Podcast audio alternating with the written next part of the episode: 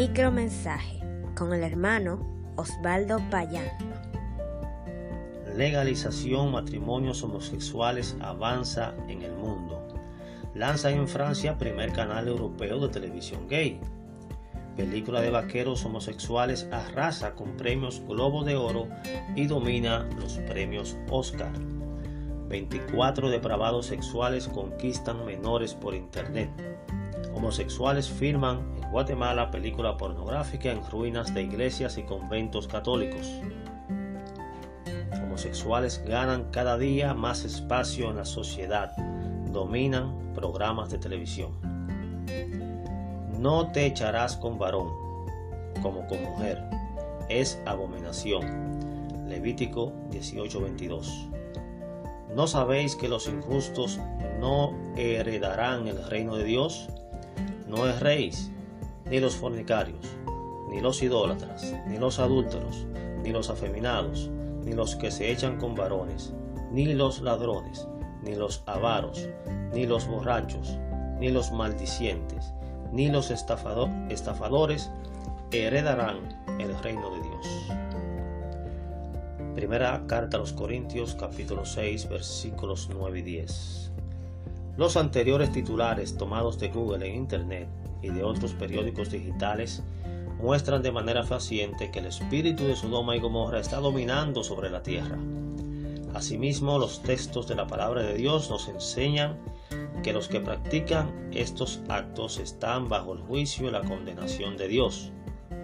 La palabra de Dios nos dice en Génesis capítulo 19 versículos 1 al 25 que Sodoma y Gomorra eran dos ciudades donde la perversión sexual, la promiscuidad, el homosexualismo, el lesbianismo y otras aberraciones sexuales prevalecían de manera incontrolable en esas ciudades. Por tal razón, ambas fueron totalmente destruidas por Dios Leemos en los versículos 24 y 25. Entonces Jehová hizo llover sobre Sodoma y Gomorra azufre y fuego de parte de Jehová desde los cielos, y destruyó las ciudades, y toda aquella llanura, con todos los moradores de aquellas ciudades y el fruto de la tierra. Ante tal situación entendemos por la palabra de Dios que este mundo está bajo el mismo juicio y la misma condenación y que muy pronto desatará su ira sobre esta generación maligna y perversa, sobre este mundo adúltero y pecador.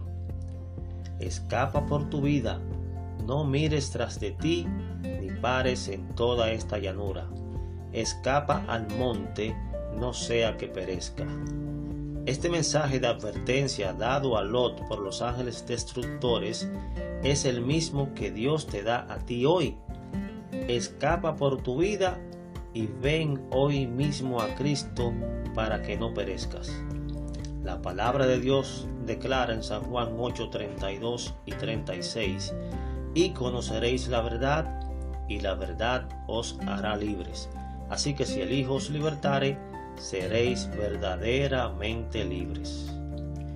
Cristo y solamente Cristo puede libertar al pecador que se encuentra esclavizado por espíritus malignos que confunden su identidad sexual. Cada día surgen nuevos testimonios de personas liberadas completamente por Jesucristo de esta opresión diabólica. Ven a Cristo y escapa por tu vida antes de que te alcancen los juicios terribles de Dios. El que está en Cristo, nueva criatura es. Las cosas viejas pasaron, he aquí todas son hechas nuevas, nos dice la Biblia en segunda carta de Corintios capítulo 5, versículo 17.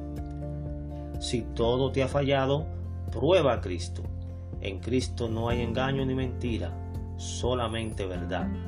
Él no te fallará el engañador, el mentiroso, el ladrón, es Satanás, para el cual está reservada la parte más profunda del lago de fuego y azufre, como nos dice Apocalipsis 20, versículo 10, donde será atormentado día y noche por los siglos de los siglos.